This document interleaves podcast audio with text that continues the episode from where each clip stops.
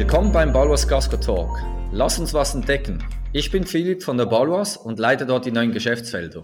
Und ich bin Nick und habe das InsurTech Casco mitgegründet. Wir sind beide neugierig und stellen gerne Fragen. Daher laden wir euch ein, gemeinsam aktuelle Trends der Versicherungsbranche mit Entscheidern und Meinungsmachern zu diskutieren und etwas zu lernen. Na, dann würde ich sagen, let's go. Ja, dann fange ich an. Ne? Herzlich willkommen zum Balwas Casco Talk. Wir haben David Stachon zu Gast. David ist seit ein, äh, einem Jahr COO des Insurtechs VFox. Davor war er circa zehn Jahre CEO, Vertriebsleitung, Vorstandsmitglied verschiedener deutscher Direkt- und Maklerversicherer wie Direct Line oder Cosmos oder auch Generali. Und er hat auch einen Schweizer Bezug. Du warst bei einer Novartis, hast du mal kurz äh, gearbeitet, habe ich gelesen. Wir haben hier schon wieder eines der Unicorns im Insurtech-Bereich am Start, was uns super stolz macht und wir freuen uns auf die nächste halbe Stunde. Ich kann mir auch vorstellen, dass es ein bisschen länger wird. Aber stell dich doch am besten selbst einmal vor. Wer bist du und was tust du und woher kommst du? Ja, danke Philipp. Ähm, ich habe sogar zweimal Schweizer Bezug, muss ich fairerweise sagen. Nicht nur Novartis, ähm, sondern ich habe in meiner Zeit bei McKinsey ähm, etwas über ein Jahr äh, in der Schweiz gearbeitet, in Zürich, ähm, für die, ähm, das äh, Schweizer McKinsey-Büro damals. Das ist vielleicht auch, wenn ich sozusagen mal den Abriss mache, wo komme ich her? Ähm, neben dem, dass ich vom Hintergrund her Biochemiker bin, also was völlig anderes gelernt habe, aus der Krebsforschung eigentlich komme, an den äh, Max-Planck-Instituten in Deutschland gearbeitet habe, ähm, ist aber mein erster richtiger Business-Berufsschritt der bei McKinsey gewesen. Ich war ähm, sieben Jahre bei McKinsey, habe da auch sozusagen meinen Hang und meine Leidenschaft für die Versicherung entdeckt. Ähm, damals ganz viel für den Münchner Rückkonzern gearbeitet. Das fand ich super spannend. Und so bin ich dann auch in die Versicherung gekommen, ähm, zur Münchner Rück, zur DKV damals Krankenversicherung angefangen. Ähm, dann verschiedenste Stationen in der Ergo-Gruppe gehabt. Ich war mal Marketingchef der Ergo, wer sich an Versichern heißt, verstehen, ähm, erinnert also an das Rebranding der Ergo-Gruppe. Ähm, das ist sozusagen aus meiner Feder. Und dann ähm, über verschiedene andere Versicherungsstationen, ähm, die hast du schon genannt, die Direct Line-Gruppe, also Royal Bank of Scotland äh, war das am Anfang noch. Und die Generali-Gruppe mit Cosmos, mit Dialog, mit der Generali selber. Ähm, glaube ich, viele Stationen in der Versicherungsbranche gemacht. Ich kann also wirklich behaupten, ich bin, glaube ich, einer der wenigen, der alle Sparten gemacht hat, also Kranken, PNC, Leben und Rechtsschutz und alle Vertriebswege. Ich habe direkt verkauft, über Makler verkauft, über Auge verkauft und mit Affinities. So, und das hat mich dann jetzt dazu geführt, zu WeFox zu kommen. Und genau das mache ich jetzt quasi auch bei WeFox, weil ähm, wir haben sozusagen eine einfache Aufteilung. Julian kümmert sich um das, was nach draußen ist, um die Strategie, um den großen Kurs und ich kümmere mich um das Tagesgeschäft sozusagen bei WeFox. Das heißt, alle Ländergesellschaften laufen bei mir zusammen und alle P&Ls des Unternehmens laufen zusammen. Das nennt sich dann COO. Das ist ein bisschen irreführend, weil so mit Operations Call Center, die fallen da zwar auch alle drunter, aber habe ich nichts zu tun, sondern ich bin wirklich für das Tagesgeschäft zuständig. Da klingt aber so ein bisschen, ich glaube, COO im ähm, Versicherungsbetrieb ist in der Tat, glaube ich, eine andere Deutung als COO im ich sag mal, Startup oder Technologie. Da kommt äh, der COO ergänzt in meiner, mir jetzt mal irgendjemand erzählt, ähm, so alles, was der CEO nicht machen kann oder sollte. Ähm, wird dann quasi gespiegelt. Kann sein, dass man eher technisch veranlagt ist oder eher ähm, bei den Investoren oder in, im Vertrieb, um sich sozusagen dort zu doppeln ähm, und scheint hier ja ähnlich bei euch aufgeteilt zu sein. Ja, ja, das ist zum einen ähm, so, wie ich es auch aus dem italienischen Setup kenne. Die Generali ist auch ähnlich oder war sehr lange auf Top-Ebene so gelöst. Da gab es eben einen CEO und einen General Manager, wurde das dann ähm, genannt. Ähm, in Deutschland hatten wir einen CEO und einen Chief Business Officer, äh, auch ein ähnliches Setup. Ich habe das mit Julian mal so verglichen ähm, wie ein bisschen beim Fußball. Ne? Also der eine ist die 10 äh, Julian ist der Spielmacher, macht nach vorne und ich mache die sechs. Ähm, ich darf dahinter laufen, ackern, grätschen, alles, was man so äh, machen muss. Vielleicht kommen wir mal ähm, WeFox, ich glaube, ähm, super, super spannendes Unternehmen. Ich glaube, aus ganz vielen verschiedenen Punkten und lass uns das mal ähm, vielleicht zusammen so ein bisschen ent, entflechten. Aber vielleicht ein Thema, was von außen sehr, sehr offensichtlich wirkt. Ihr seid ähm, das, glaube ich, kann man sagen, größte, ähm, auch erfolgreichste, am schnellsten wachsendste Insurtech Europas. Ähm, und vielleicht, wie seht ihr das auch so? Ähm, welche Zahlen legt ihr da zugrunde? Ähm, und gibt es da vielleicht noch andere Aspekte, wo du sagst, die euch vielleicht von anderen Insurtechs unterscheidet und ähm, Grundlage eures Erfolges ist? Ja, ähm, der erste Ansatz wäre ja, wir sind es nicht nur in Europa, sondern inzwischen weltweit. Ähm, mit der aktuellen Bewertungsrunde sind wir das am besten bewertetste Fintech auf diesem Planeten, äh, was uns wahnsinnig stolz macht. Und das hat ein paar spezifische Gründe, weil wir eben nicht ein einfacher, anderer, digitaler Versicherer sind. Wir machen nicht Versicherung und einfach digital. Ich glaube, das machen im Moment alle. Also wenn ich alle Großen mir angucke, ähm, dann digitalisieren die ihre Geschäftsmodelle und da sind die auch ziemlich gut an vielen Stellen. Ähm, wir haben ein paar Glaubenssätze, die sind wirklich anders. Ähm, zum Beispiel glauben wir im Gegensatz zu fast allen anderen Fintechs an physischen Vertrieb. Wir glauben, dass Versicherungsvertrieb noch sehr, sehr, sehr lange von Menschen und Personen gemacht wird. Da glauben wir dran. Die wollen wir mit Technologie besser machen, da drin Versicherungen zu vertreiben. Und das ist ein großer Teil unseres Erfolges, den wir im Moment haben. Das zweite ist, wir kümmern uns nicht um einen spezifischen Teil der Versicherungswertschöpfungskette. Das tun auch sehr viele und das kann auch sehr erfolgreich sein, aber das ist natürlich nicht der totale Gamechanger, wenn ich jetzt sage, ich mache den Claims-Prozess irgendwie digitaler und besser. Das ist ein super Geschäftsmodell, will ich auch gar nichts gegen sagen.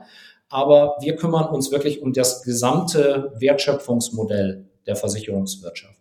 Wir wollen alle Bereiche der Wertschöpfungskette der Versicherung digital besser machen. Und dazu kombinieren wir eben einen Risikoträger, den wir auch haben, der bei uns aber, und das ist wieder das nächste, nur ein Teil unserer Wertschöpfung ausmacht, im Moment ungefähr 20 Prozent ähm, dessen, was VFox so macht, ist der eigene Risikoträger. Aber den haben wir vor allen Dingen, damit wir Proof of Concept machen können.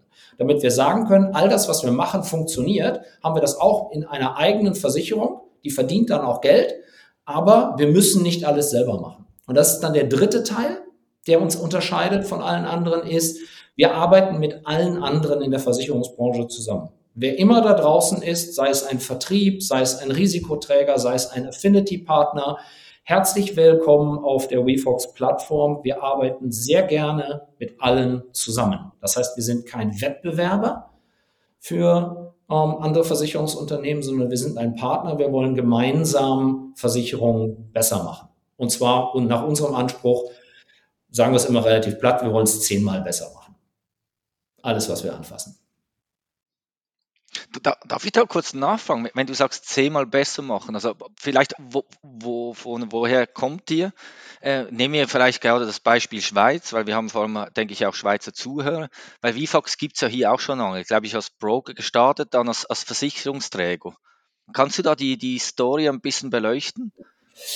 Ja, äh, WeFox Schweiz ist wahrscheinlich ein gutes Beispiel dafür, wie es insgesamt so funktioniert. Wir gehen meistens in den Markt rein mit einem Vertrieb weil Vertrieb hat die Ahnung über die Marktusancen, die Gegebenheiten, das, wie das Geschäft operativ gemacht wird in einem Land.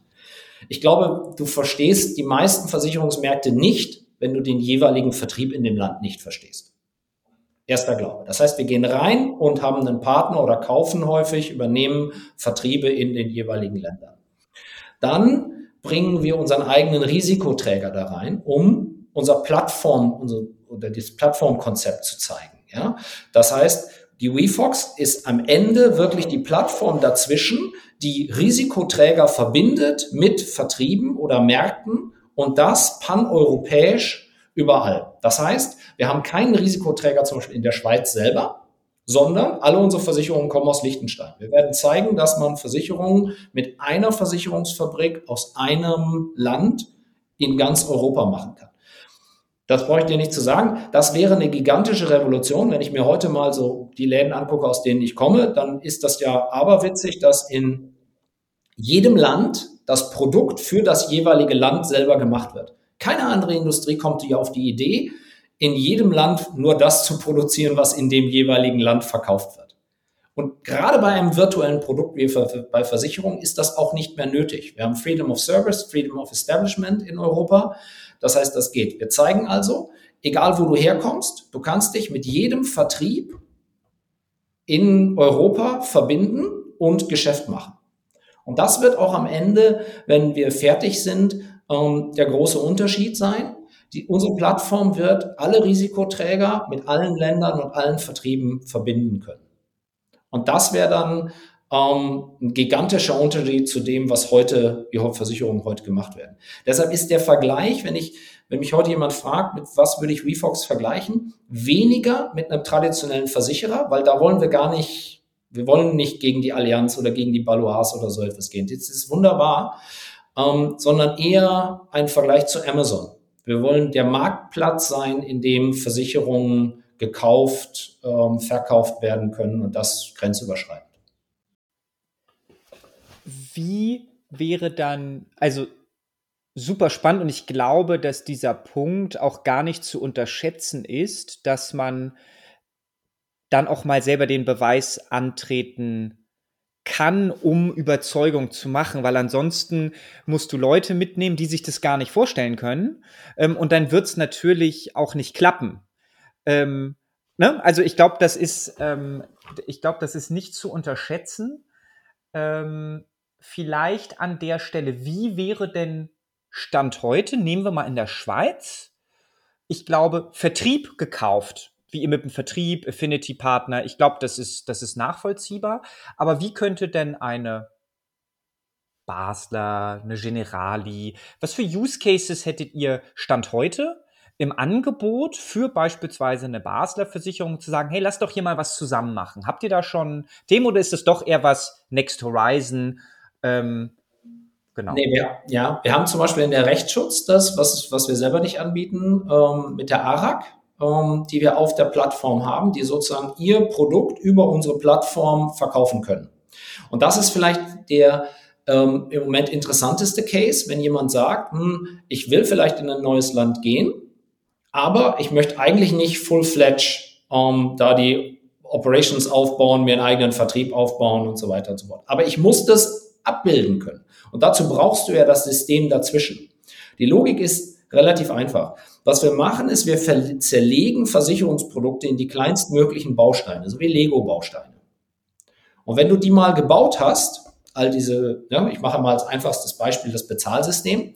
Du hast mal das Bezahlsystem gebaut. Da gibt es eine diskrete Anzahl von Möglichkeiten, wie du eine Versicherung bezahlen kannst. Per Kreditkarte, per Bankeinzug, per Lastschriftverfahren, vielleicht auf Papua-Neuguinea, indem du Muscheln einzahlst oder weiß der Teufel was nicht alles so. Aber das kannst du alles als kleines Einzelmodul programmieren. Und dann kannst du in, ähm, auf einer grafischen Oberfläche zusammenziehen, ähm, wie soll eigentlich deine Versicherung bezahlt werden? Was für Deckungen sollen da eigentlich drin sein? Äh, wie sollen eigentlich Claims-Prozesse ablaufen und so weiter und so fort.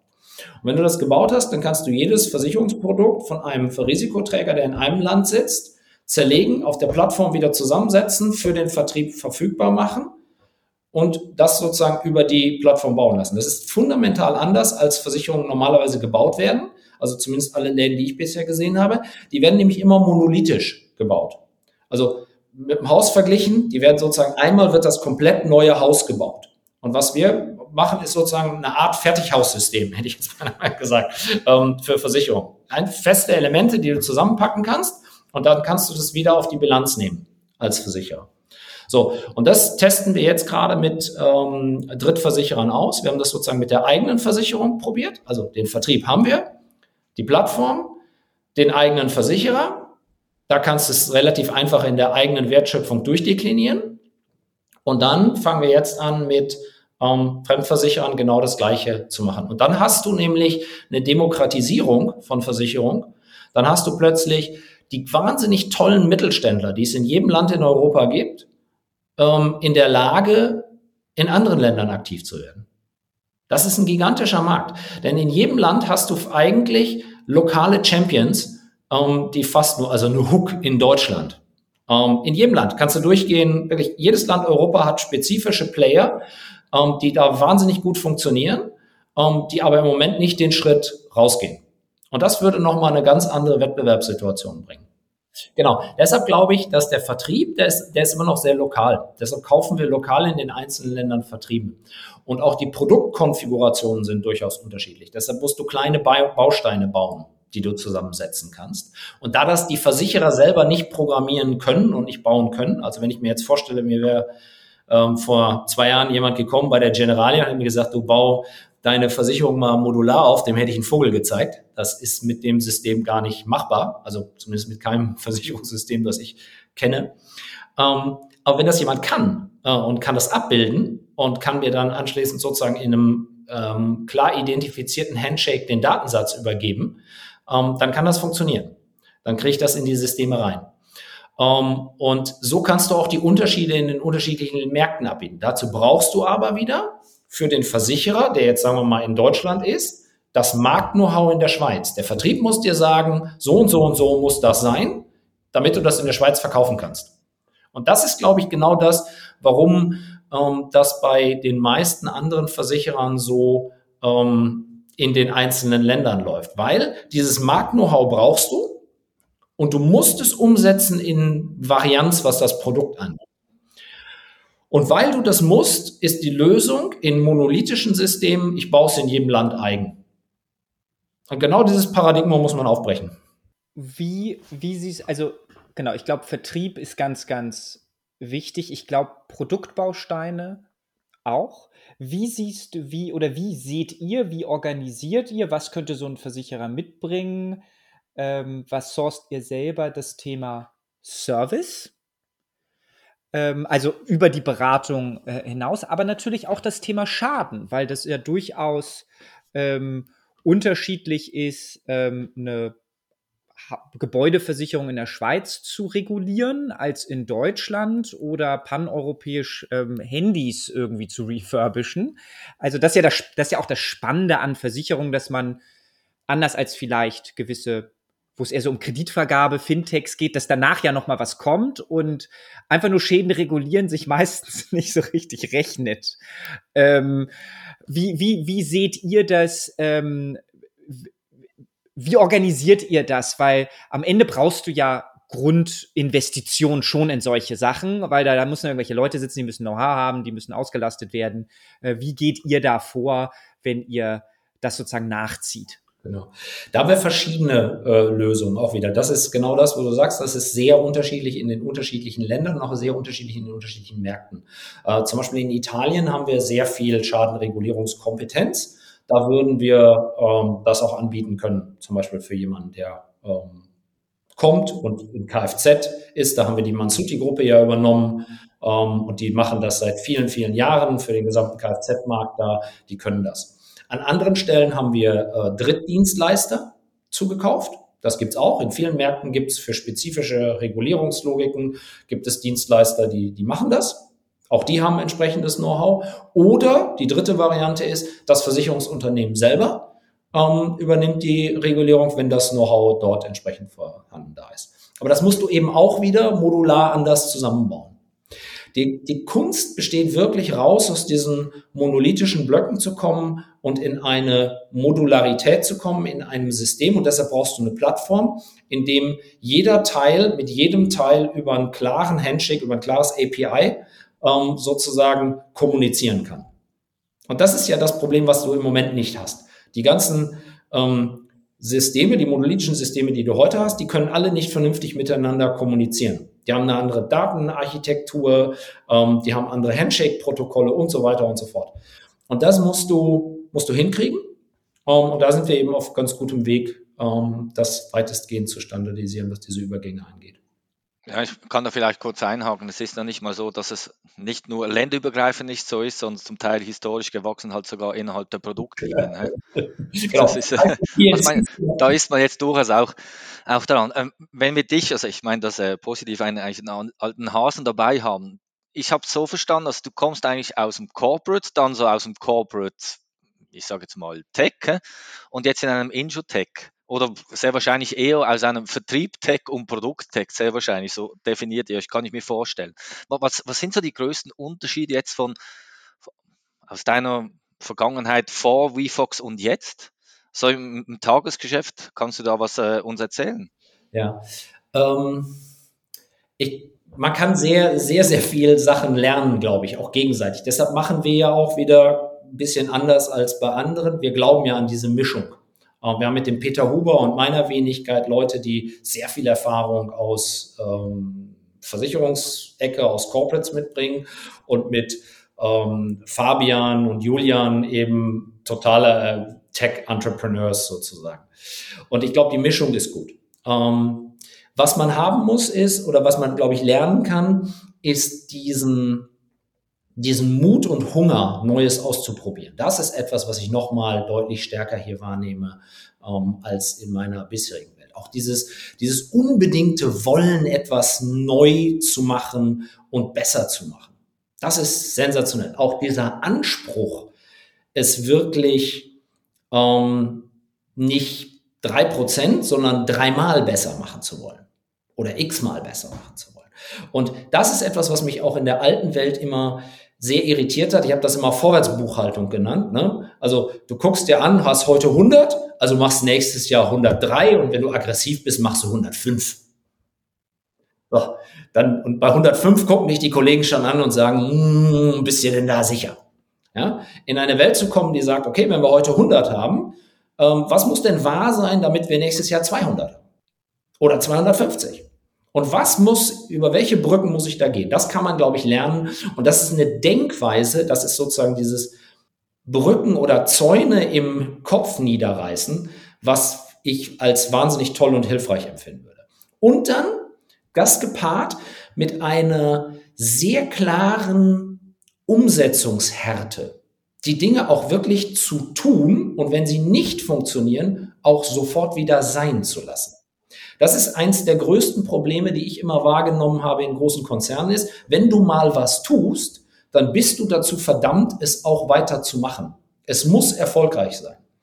Während du in einer Umgebung wie WeFox etwas machen kannst, feststellen kannst, nee, so funktioniert's nicht, dann machen wir es anders. Und da bricht sich keiner einen Zacken aus der Kohle. Und ich glaube, das sind so Sachen, die kann man wirklich lernen. Und ich glaube, so, wenn ich so zuhöre, ich, gut, ob jetzt jeder sagt, oh, will ich da jetzt irgendwie meinen Bonus von 100 auf 250, so bei einem etablierten Versicherer, äh, ob das jetzt, äh, äh, ob, auch, ob das überhaupt, äh, da hat man ja wahrscheinlich gar nicht den Ressourcen und sozusagen das, was denn denn äh, äh, zugrunde liegen würde, um das zu schaffen, nämlich was müsste denn wahr sein, damit das klappt. Ähm, hast du aber vielleicht, weil du gerade sagtest, mal ähm, was wieder sein lassen? Gab es Themen, die du ganz persönlich in deinen ähm, schon angestoßen hast ähm, und dann aber sozusagen, ich sag mal, signifikant angepasst hast? Oder gibt es zumindest ähm, davon Beispiele aus, aus eurer Historie, dass man das mal so gegriffen bekommt? Ähm, weil sonst hört sich das immer so toll an. Sehr iterativ, fail fast, learn fast und dass das halt auch richtig, keiner macht ja bewusst, greift er da ja ins Klo rein, ja, sondern das ist, das ist, das, das tut weh. Ähm, das sind auch an Konsequenzen geknüpft. Also es ist jetzt nicht so, ha super, Jugend forscht und alles weiter, sondern hast du da ein paar Beispiele, was das dann für euch bedeutet hat? Ähm, ja, gerade heute. Ich habe gerade eine Mail ähm, sozusagen bearbeitet. Da haben wir ein äh, potenzielles Target ähm, nach langer, langer, langer Diskussion und intensiver Diskussion ähm, äh, beendet. Da steckt viel Herzblut drin. Also das ist ja genau das, was du sagst. Es ist ja, man muss ja erstmal die Freiheit im Kopf haben, etwas, was man selber für gut gehalten hat, zu erkennen, dass es nicht funktioniert. Das tut weh. Also mir tut das weh. Ich weiß nicht, wie das den meisten anderen Menschen geht, aber bei mir ist das, wenn ich denke, oh, das war doch eine tolle Idee, ähm, und dann funktioniert das nicht, dann tut mir das immer persönlich weh. Und da muss man drüber. Und da musst du auch als Team drüber. Und da brauchst du auch ein Team, das sehr, sehr Tacheles miteinander redet, um mal den, äh, das Wort von unserem äh, Hauptinvestor, dem äh, Jaron, äh, zu nehmen, der immer sagt, ey Leute, wir müssen hier Tacheles reden. Ja? Also du brauchst Leute um dich herum, die dir sagen, du pass mal auf, da hast du dich verrannt. Ähm, das, das müssen wir anders machen. Ähm, Setups wie Entscheidungsfindung haben wir mehrfach äh, verändert. Dinge, wo ich selber geglaubt habe, oh Mensch, ähm, so kann man Meeting- und Organisationsstrukturen machen, auch vielleicht aus der alten Welt kennend, ähm, wo ich hier feststelle, nein, das funktioniert in der Dynamik nicht. Ähm, deshalb habe ich jetzt zum Beispiel nach meinem Urlaub ähm, gehen wir anders ran an das Thema, wie wir uns in der, in der Geschäftsleitung gegenseitig up-to-date halten und wie wir auch Entscheidungsfindung machen. Und da muss ich ganz ehrlich sagen, wow, habe ich in meinem Leben auch noch nicht so häufig gehabt, dass ich sozusagen meinen eigenen Modus operandi in ähm, zehn Monaten irgendwie jetzt zum zweiten oder dritten Mal ändern muss. Das ist schon eine interessante Erfahrung.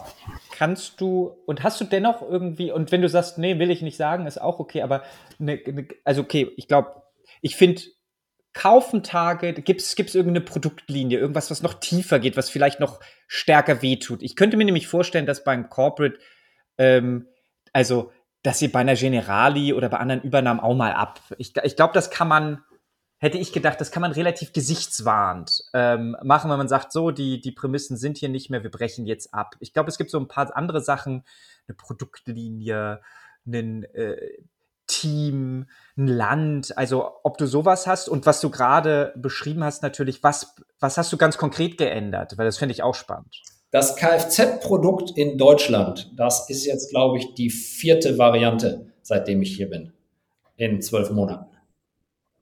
Das ist zum Beispiel was, wo du ja sehr schnell sofort merkst, oh Mensch, ähm, da funktionieren Kosten nicht, da kriegst du falsche Risiken rein oder du kriegst eben plötzlich keine Risiken mehr rein. Ähm, wir haben eine, ähm, eine Veränderung in unserem ähm, Hausratprodukt gemacht ähm, zu Silvester. Das war gar nichts, denn da kam gar kein Geschäft mehr plötzlich. Ähm, und das geht dann halt, ist dann Ostern wieder anders. Fertig. So, und das sind so Sachen, gerade so, wenn du als, als Produktverantwortlicher in einem großen Konzern bist und du musst so ein bisschen rinnende Kartoffeln, raus in die Kartoffeln machen, äh, vermeintlich, das glaube ich, gerade bei so einer Assicurazione Generali zum Beispiel, das wäre schwierig. Ja, ich kann da gleich nachhaken. Also so wie ich es verstehe, ist es mehr bis Chancen ergreifen, anstatt Risiken zu minimieren. Hä? Das kann man, glaube ich, so sagen. Kann, kannst du da ein bisschen aus dem Nähkästchen äh, planen? Ich weiß nicht, ob es den Begriff auch in Deutschland gibt, aber also wie geht die so vor, wenn so ein neues Thema kommt? Sagen wir jetzt ein irgendein neues Produkt, das es vielleicht noch gar nicht gibt in einem anderen Land. Geht die da ganz klassisch vor mit SWOT-Analysen, Businessplan oder, oder, oder geht es da auch mal darum, einfach mal in den Markt reinzugehen und dann zu testen? Ja, wir haben ähm, ich glaube, was, was interessant ist, wir haben gerade in der Schweiz äh, äh, Kurzzeitabsenzenversicherungen haben wir in, ich glaube, sechs Wochen ähm, auf die Beine gestellt und jetzt mal ausprobiert. Ähm, dann nochmal angepasst ähm, und haben, ich glaube, inzwischen fast 50 Millionen äh, Prämie geschrieben. Das wäre übrigens wahrscheinlich bei allen anderen Fintechs the breaking news. Ähm, das läuft bei uns am Rande mit. Ja, ähm, aber das ist äh, sowas, wo man sagt, ey, wow, da hat jemand eine Idee. Ähm, dann glaube ich, Schritt eins ist, sehr offen zu sein, mit den Ideen aus der Organisation umzugehen. Die eskalieren sehr schnell hoch. Das ist Schritt eins. Das heißt, das ist sehr schnell auf dem Tisch von einer Geschäftsleitung, auch von einer Gruppengeschäftsleitung. Ähm, dann sind wir relativ schnell da drin, ähm, kurz mal ein kleines Team drauf gucken zu lassen und einmal so die, ich habe immer Back of the Envelope Rechnung. Ja? Also macht das irgendwie grosso modo Sinn oder macht das nicht Sinn? Ähm, und wenn wir dann alle irgendwie uns tief ins Auge gucken nach Back of the Envelope, ja, glauben wir dran, macht Sinn, ähm, dann wird es relativ fix umgesetzt und mal ausprobiert. Und wie gesagt, wir zur Not mal es in drei Monaten wieder anders. Darf ich da noch kurz fragen? Also es geht um Kurzzeitabsenzen, das ist sehr wahrscheinlich im Firmenkundenbereich, also Krankentaggeld. Ja. Ja, ja, okay, danke. Und vielleicht, wenn es um den Prozess geht, weil jeder sagt, er sei agil, äh, sei es die IT oder der Fachbereich. Ähm, wenn jetzt Mitarbeiter Ideen haben, wie, wie habt ihr da irgendeinen Prozess oder kann man da einfach bei euch an der Tür anklopfen oder vielleicht auch an der virtuellen? Ja, wir haben zum einen ähm, einen Produktpriorisierungsprozess, der ist formalisiert. Da sind sozusagen die Länder und die Vertriebe in Kombination mit unseren Produktmanagern und der technologischen Seite, sowohl der versicherungstechnologischen als auch der IT-technischen Seite zusammen.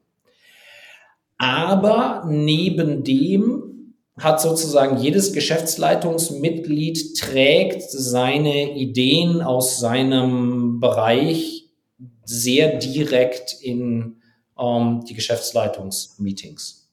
Wenn irgendwas aufpoppt, dann geht das sehr, sehr schnell ähm, in den einzelnen Bereichen, wo die Leute sozusagen verantwortlich sind und kommt sofort ähm, nach oben und kriegt sofort eine Bühne.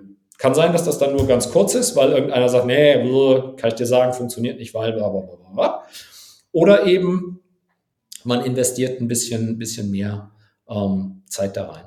Ähm, auch da haben wir die Meeting-Formate geändert. Wir machen keine, es gibt zum Beispiel keine PowerPoint-Präsentationen bei uns in den GL-Meetings. Ähm, diese langen äh, Logiken, wo einer, wo einer sozusagen sagt, ich war fleißig, ähm, das haben wir, das haben wir abgeschafft. Wir lesen die Sachen ähm, vorher und gemeinsam. Das wird also in Textformat, wenn dann fortgeschrieben, dann hält man sich eh kürzer. Also ich zumindest, weil ich nicht gern tippe. Ähm, und dann diskutieren wir darüber. Das heißt, es geht sofort in, wir nutzen die Zeit wirklich zum Diskutieren über die Sachen. Das ist zum Beispiel auch ein interessantes Format, mit dem man mal experimentieren kann. Ja, also kann ich, ich glaube, ähm, also ich meine, das mal im, Zugang, im Zusammenhang mit Amazon irgendwie gelesen zu haben, dieses Format, weil du dich halt nicht, ähm, erstmal ist es schneller, eine Präsentation zu bauen. Also jeder hat eigentlich die Idee, das jetzt in eine Präsentation zu kippen, schön zu machen, das dauert irre lange, kommt nicht, damit verzögerst du mal ganz schnell acht Wochen. Einfach, bis das Ding da ist, bis du nochmal die Präse ähm, und dann das andere, dass du halt, wenn du es geschrieben hast und wenn es nicht alle gelesen haben, sagst du so, Leute, die es jetzt nicht gelesen haben, nicht schlimm, aber zehn Minuten, jetzt lest das mal bitte alle, das wird dann Teil des Meetings, damit du ähm, ähm das, ich glaube, das, das hilft, das, das hilft, weil es einfach integrierbar ist in den Alltag, wo du eh nicht genug Zeit hast. Und irgendwann musst du halt einmal Stopp machen. Also ist ja nicht so, dass du jetzt sagst, so am, ja. nee, am, am, am Freitagnachmittag, da ist immer easy. Also mache ich das oder ich spiele halt Squash. Aber ähm, ist ja nicht so, sondern du bist ja die ganze Zeit irgendwie im Anschlag oder hast sonst noch irgendwas. Was mich da einmal interessieren würde, ist, wie geht ihr damit um, dass ja auch bei euch die Pipeline voll sein wird, wenn eine neue Idee reinkommt. Macht ihr das so, dass ihr bewusst gewisse separate Kapazitäten vorhaltet, die sozusagen so, oder ist dann einfach, nee, und dann wird äh, gemeinschaftlich oben realloziert, weil man sagt, das will jetzt auch nochmal zwischen ähm, also die anderen, die, die jetzt zuhören, du nickst beim Letzteren. schön wär's. Ja, genau. Also schön, schön wär's, aber ehrlich gesagt, ich bin in meinem gesamten Managementleben noch nie in die Situation gekommen, dass du irgendwo für die Dinge, die dienstags, nachmittags aufpoppen, ähm, irgendwie ein qualifiziertes SWAT-Team hast, das dann eingreifen kann. Ehrlich, das ist Utopie. Also ich glaube, weder in einem Großkonzern noch in einem Startup, der ja noch mal ressourcenknapper ist, das darfst du ja, also das ist nun mal einfach so, ähm, glaube ich, kommst du in die Situation. Das heißt, ähm, irgendeiner meiner Altvorderen, von denen ich viel gelernt habe, hat mal gesagt, ähm, Management ist halt die Kunst, äh, Ressourcen zu allokieren. Ja? Ähm, und das tust du halt konstant. Wenn was kommt, musst du schnell sein zu verstehen, okay, kann das was sein, kann das nicht sein? Bin ich jetzt bereit, die Wette einzugehen? Weil mit jeder Managementaktion legst halt Check auf den Tisch, das ist so, es kostet immer Geld. Und ähm, du musst dir halt immer überlegen, okay, bin ich jetzt bereit für das, was hier gerade kommt, einen Check auf den Tisch zu legen, ähm, die Organisation in Unruhe zu versetzen ähm, und eine Repriorisierung zu machen. Aber ja, ich glaube, und das bräuchte ich dir nicht zu sagen, das ist auch ein Teil von Startup-Realität. Schnelles, häufiges Repriorisieren, wenn dich das fertig macht, dann würde ich sagen, anderen Job suchen, ja. Also ich, ja, du bist halt im, und ich finde, das ist auch richtig, im, im, im wahrsten Sinne des Wortes opportunistisch, was halt konkrete Opportunitäten haben halt einen gewissen Charme, ja, wenn du ähm, auch am Ende von zwölf Monaten da was liefern, also ähm, was ja. liefern. Da habe ich, hab ich einen wichtigen Punkt, der ist vielleicht auch Teil des Erfolges. Ähm, Success is Opportunity Meeting Preparation.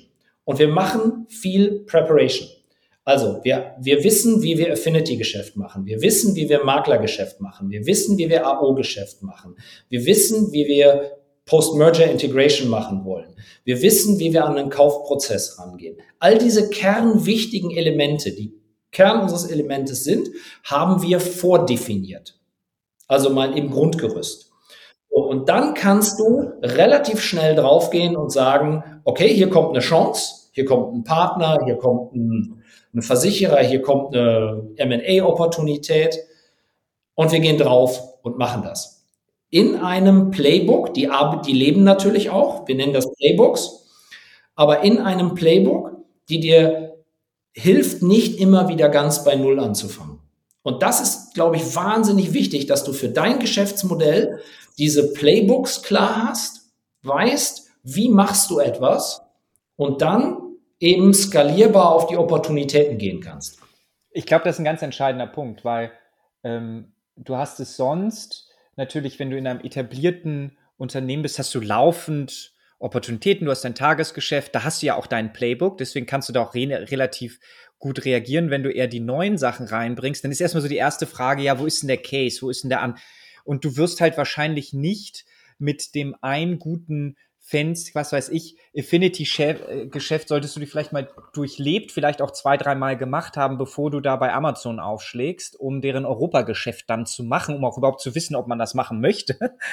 ähm, und, und das ist, glaube ich, auch noch mal was anderes als jeden kleinen Piloten und jede kleine Hochzeitsversicherung auch noch, noch mal zu machen, ähm, was dann wieder so Innovationstheater. Also ich glaube, das ist schon was anderes, die Dinge zumindest mal durchzuspielen, sein, sein Playbook in der Schublade zu haben, uns dann, um einfach schneller an der Opportunität zu sein, weil wenn du dann erstmal ins Diskutieren kommst und gar keine, habt ihr, habt ihr dann zum Beispiel so gewisse Themen, wo ihr sagt, na ja, also aktuell muss jede Opportunität auf der äh, Bierdeckelrechnung ja zumindest mal X sein. Also das muss, und da, dass du das nicht erhebst, dass der eine sagt, nee, ich finde 50.000 super, der andere sagt, ich finde 10 Millionen super, dass man schon sagt, also wenn, wenn das nicht 2 Millionen reißt, da muss schon richtig viel passieren auf allen anderen Komponenten, die wir nicht bedacht haben. Also, dass du solche Themen schon mal vordiskutierst.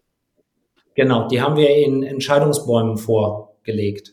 Also zu bestimmten Sachen. Die bauen wir jetzt mehr und mehr. Also ähm, simple Sachen, so wie Markenentscheidung haben wir einen Entscheidungsbaum. Welche, wie läuft, was läuft eigentlich wie unter Marke? Produktmäßig haben wir einen Entscheidungsbaum. Wann gucken wir uns eigentlich eine Produktopportunität an? Also wie viel Vertrieb muss dahinter sein, wie viel ähm, Profitabilität und so weiter und so fort. Was muss, müssen die Aufwandstreiber sein? Das haben wir für M&A, für PMI, für ähm, die einzelnen Vertriebslogiken, also Broker, Affinity und so weiter. Solche, solche Entscheidungsbäume. Entweder haben wir die schon komplett durchdekliniert oder wir sind dabei, sie gerade ähm, genauso durchzudeklinieren, damit du genau nicht immer bei Adam und Eva anfängst. Man kann man kann neue Dinge tun ne? und trotzdem muss man ja das Geschäft auch äh, hinten im Griff haben. Für das ist der, der CEO ja, ja auch da. Ähm, welche Ziele musst du erfüllen in, in so einem Wachstumscase jetzt wie bei, bei VFox? Nick, du hattest das auch gerade eben ähm, gesagt mit dem individuellen Bonus. Das ist bei uns sehr wichtig. Wir haben alle das exakt gleiche Zielsystem und alle die gleiche Logik. Wir sind ja alle beteiligt. Wir machen ja das gesamte Bonussystem nur über Shares ähm, alle am Unternehmen beteiligt ähm, und wir haben alle die gleichen Zielgrößen, nach denen wir arbeiten. Weil das ist auch wieder etwas, was ich, muss ich ganz ehrlich sagen, über die ganzen Jahrzehnte ähm, sehr, sehr klar beobachtet habe. Individuelle Zielvereinbarungen sind in den aller, aller, allermeisten Fälle ähm, ein großes, großer Treiber für Ineffizienzen. Das Einzige, wo wir das haben, ist Vertriebsbonifikation. Also ein Vertriebler musst du über individuelle Vertriebsleistungen steuern. Aber im Management haben wir das gar nicht. Jeder trägt sein Beispiel dafür. Das ist ein bisschen so, als wenn du beim Fußballteam sagen würdest, hey, ich messe die Abwehr jetzt an irgendwie abgefangenen Pässen und die Stürmer an gut geschlagenen Flanken und so weiter und so fort. Und alle erreichen ihre KPIs und hast 2-0 verloren. Äh, super, ja. Am Ende zählt nur eins, nämlich als Sieger vom Platz gehen. Ob du dann als Abwehr gut ausgesehen hast oder als Sechser wie ich, ob ich dann einen schönen Nachmittag hatte, ist völlig Wurst. Äh, Hauptsache, äh, das Team geht als Sieger vom Platz. Und das habe ich zum Beispiel auch schon vorher gehabt. Bei der Direct Line habe ich das auch gemacht. Das war eins der ersten Sachen. Ähm, ich habe alle Individualboni abgeschafft, ähm, sondern die nur noch auf Gesamtzielerreichung des Gesamtunternehmens. Es gibt nur ein Ziel für ein Unternehmen und das ist das Ziel des Gesamtunternehmens. Das vergessen Großunternehmen leider an vielen Stellen zu stark. Ich habe die herrliche, da sage ich jetzt nicht wo, eine Situation selber mal als Manager erlebt. Da haben wir die großen, da, da war noch der Glaube an Balance Scorecards. Ne? Ähm, da, da, haben die, da hat der CEO die Balance Scorecard seiner Top-Leute aufgelegt. Die waren alle grün und die Unternehmensergebnisse waren alle gerissen. Das funktioniert nicht. Du musst steuern nach den obersten und die sind ja bei jedem Unternehmen total einfach. Topline, Bottomline. So, sag mir, was du, wie viel Umsatz du gemacht hast, sag mir, was du verdient hast, sag mir, wie deine Kostensätze aussehen, sag mir, wie dein Kundenwachstum ist und wie deine Produktanbündelung ist. Und dann vielleicht noch Kundenzufriedenheit, wenn du einen Frühindikator messen willst. Und ganz ehrlich, mit den Sechsen kann ich dir ziemlich genau sagen, ob dein Laden läuft oder nicht. Also wir, wir sehen die Vereinfachung auch, aber nicht in dieser Konsequenz. Und das ist so, was da für eine es gibt halt auch Leute, die dann daran beteiligt sind an einem Zielprozess und ich glaube einfach nicht, ich meine, die Leute sind nicht wie Esel, sondern die, die wissen, eigentlich gehen die Leute ja in die richtige Richtung, aber man, man will es zum Teil vielleicht auch nicht. Ja, und das ist, ähm, ja, das ist schon sehr, sehr spannend, wenn du, wenn du überlegst, was da für ein Aufwand reingesteckt genau. wird häufig in diese, in diese Logiken und was die Leute dann auch machen. Und dann bringst du ja Menschen in die Situation, ähm, dass sie sich entscheiden müssen zwischen dem eigenen Bonus und dem Wohl der Firma im Ernstfall. Und das ist eine echte Katastrophe. Übrigens, das, was du sagst, ist Konsequenz. Konsequenz ist wahrscheinlich auch das, was Großkonzerne wirklich von äh, guten Startups und guten ähm, Scale-up-Unternehmen lernen können. Echt die Konsequenz zu haben, wenn du papierlos arbeiten willst, schaff die Drucke ab. Fertig. Du wirst sehen, wie schnell das System sich darauf umstellt, ähm, Dinge elektronisch zu machen. Aber das wäre zum Beispiel in einem, in einem Großkonzern wieder ein Riesenthema. Hier gibt es halt keine Drucker. Fertig. Aus die Maus. Also mache ich alles elektronisch. Ja, die Großkonzerne machen es eher so, sie machen einen neuen Prozess, der dann so kompliziert ist, dass man weniger druckt. Ja, genau. Beschäftigen sich dann Arbeitsgruppen damit, wie du das Papier reduzierst. Ja? Wenn du keinen Drucker hast, druckst du nichts. So einfach ist das. Aber wenn wir das mal gesetzt dem Fall, dass du irgendwann ähm, mit dem, was du jetzt gelernt hast, weißt, wieder in so eine ähm, alte Welt zurückkämest, ähm, hättest du so ein paar Ideen, wie du deine ersten 100 Tage da vielleicht organisierst, um möglichst viel des Guten auch mitzunehmen, ohne da jetzt auch die ganze Organ also, ne, Organisation überforderst. Ich, kann man das überhaupt? Also hast du da irgendwas mitzunehmen, wo du, wo du sagst, ja, das würde ich jetzt echt anders machen, weil ich glaube, dann kommst du dahin und ähm, diese ganzen Bedenken, die würde ich jetzt mal ignorieren, weil wenn du wieder alle Bedenken berücksichtigst, kommst du ja nicht vorwärts. Ja, ähm, ja und nein. Also das erste wäre das, was ich immer äh, tue, das würde ich schon beibehalten. Ist die ersten 100 Tage würde ich erstmal zuhören.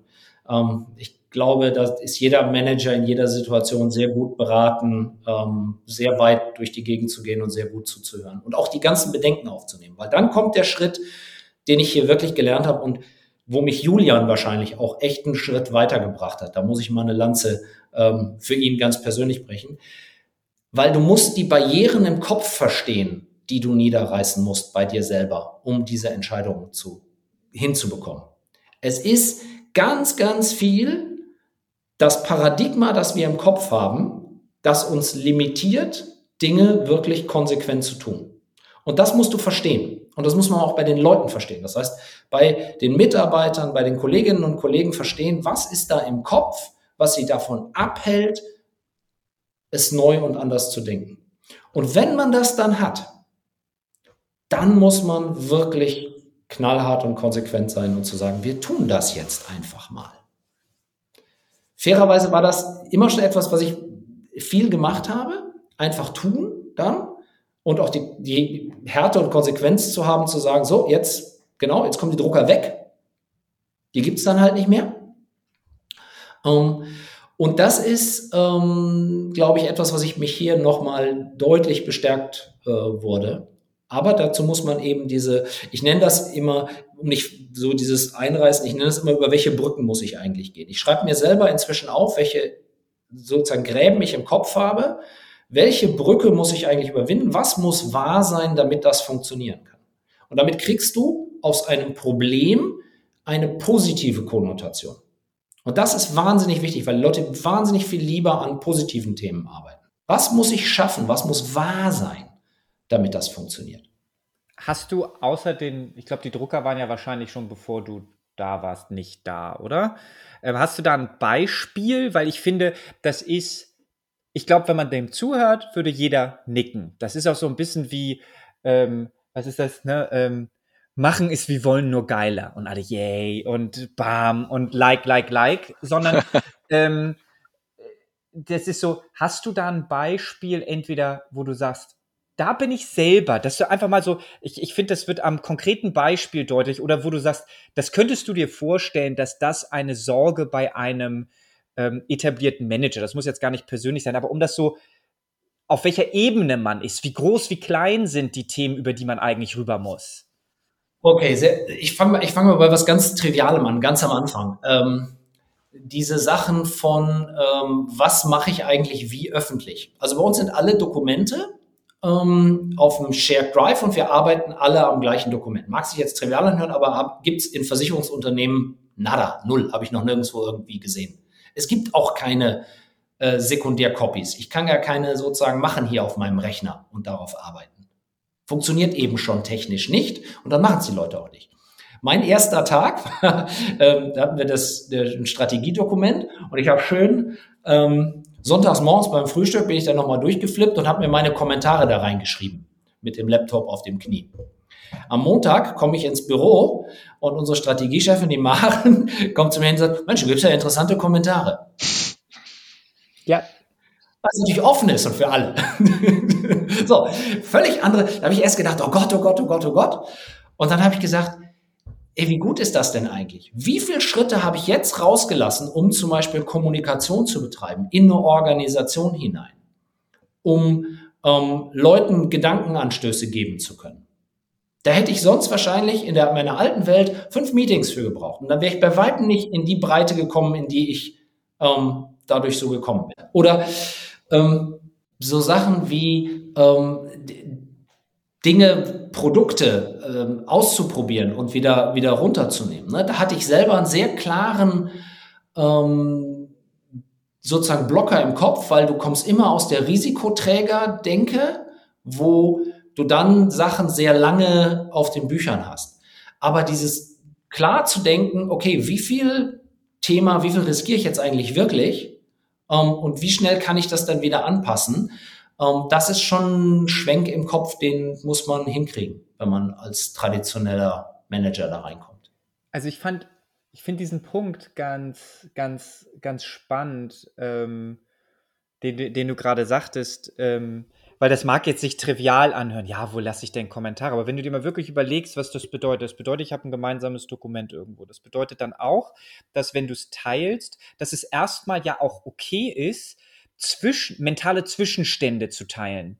So, dass es okay ist, sagen, das ist das, was ich am Sonntag zwischen meinem Bagel und meinem Franzbrötchen, wie auch immer, da gedacht habe. Das ist okay, dass ich das teile tretet mal gegen. Macht's bitte in einer, also brüllt mich bitte nicht an, finde ich halt auch doof, macht's bitte ne, in, einer, in, einer, in einer gewissen professionellen Art. Und dann kommen wir einfach schneller zum Ergebnis als, ähm, das mag vielleicht auch noch vor deiner Zeit, so als, als äh, Berater, wo du dann quasi die FOSI schon vorbereitet hast mit ganz, ganz vielen Sachen und alles war schon fertig, alles war vor und du konntest, selbst dann sind die Dinge ja manchmal noch irgendwie explodiert, ähm, aber dass du natürlich viel, viel schneller da zum Ziel kommst, wenn es dir auch nicht zum Strick, da wird auch kein Strick gedreht wird, dass man mal eine Meinung wieder ändert.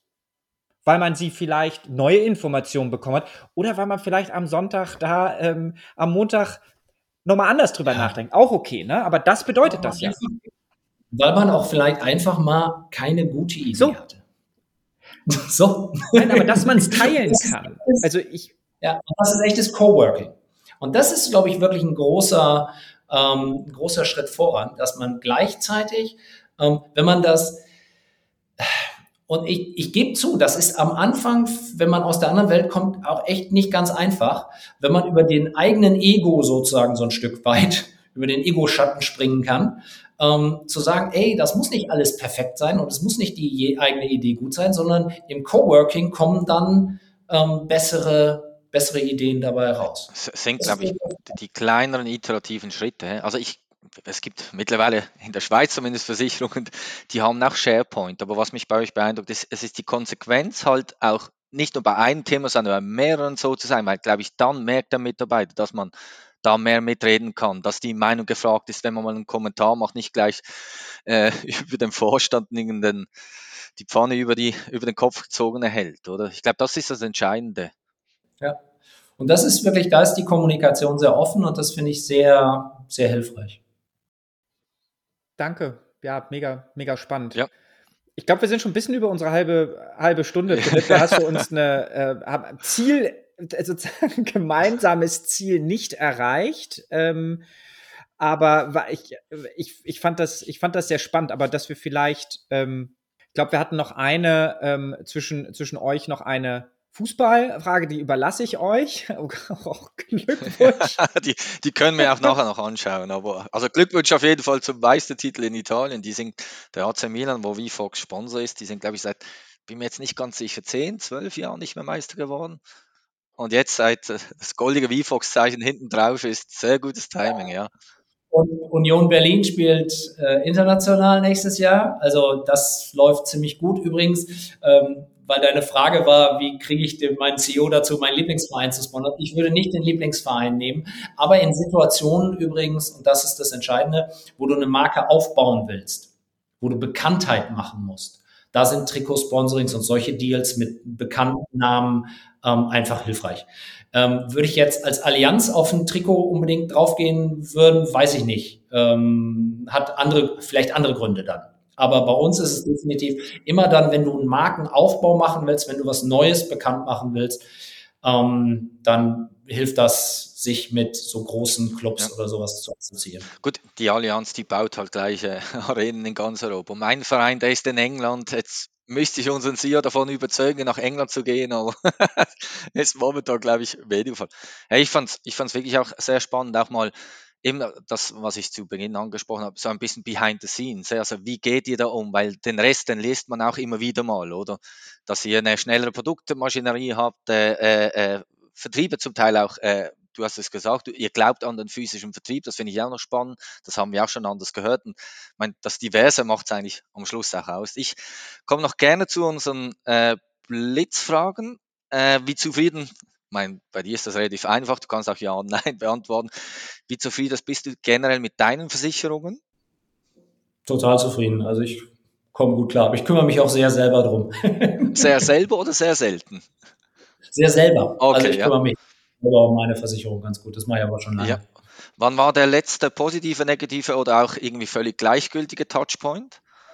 Äh, sehr positiven Touchpoint gerade gehabt. Meine Tochter hat einen Reitsportunfall gehabt, äh, hat eine äh, äh Schulter-OP gehabt mit Metall drin und wieder raus und so weiter. Und da muss ich echt sagen, alles easy, alles entspannt. Mit meinem alten Arbeitgeber DKV äh, muss ich mal die Lanze brechen. Da fühle ich mich sehr, sehr, sehr gut aufgehoben als Krankenversicherer. Sehr schön. Und äh, wie wird sich aus deiner Sicht das Kundenverhalten in Sachen Versicherung die nächsten fünf Jahre äh, verändern? Wird es sich überhaupt verändern oder eben sind wir da so in der, der Intro-Tech-Bubble, wo wir immer meinen, es verändert sich alles so? Also es wird sich genauso weiter verändern. Es wird weit, es wird weiter digitaler werden, ähm, und zwar allerdings nicht rein digital. Da glaube ich, äh, wie gesagt, nicht dran. Ich glaube, dass alle unsere Interaktionen, so wie wir jetzt hier einen Podcast mit Videokameras aufnehmen, ähm, das geht einfach in unser Leben rein. Das wird auch in unsere Versicherungsart und Interaktion reingehen. Das heißt, unsere Welt wird immer technologischer, digitaler werden, aber deshalb wird der Mensch nicht mehr äh, an die Seite gedrängt, sondern es gibt uns halt die Möglichkeit, mit viel mehr Menschen noch in Interaktion zu treten, als wir das bisher sonst konnten. Alles klar, danke schön. Vielen Dank auch von, also von unserer Seite, von Nick und mir. War, war sehr spannend. Ich habe es vorher erwähnt, eben mal, mal auch in den Menschen reinzuhören, wie er Dinge denkt, äh, wie er es auch macht, wie das in so einem Injotech auch läuft. Äh, danke, dass du dabei warst. Tschüss zusammen. Tschüss. Danke euch. Macht's gut. Tschüss. Das war's vom Balwas Casco Talk.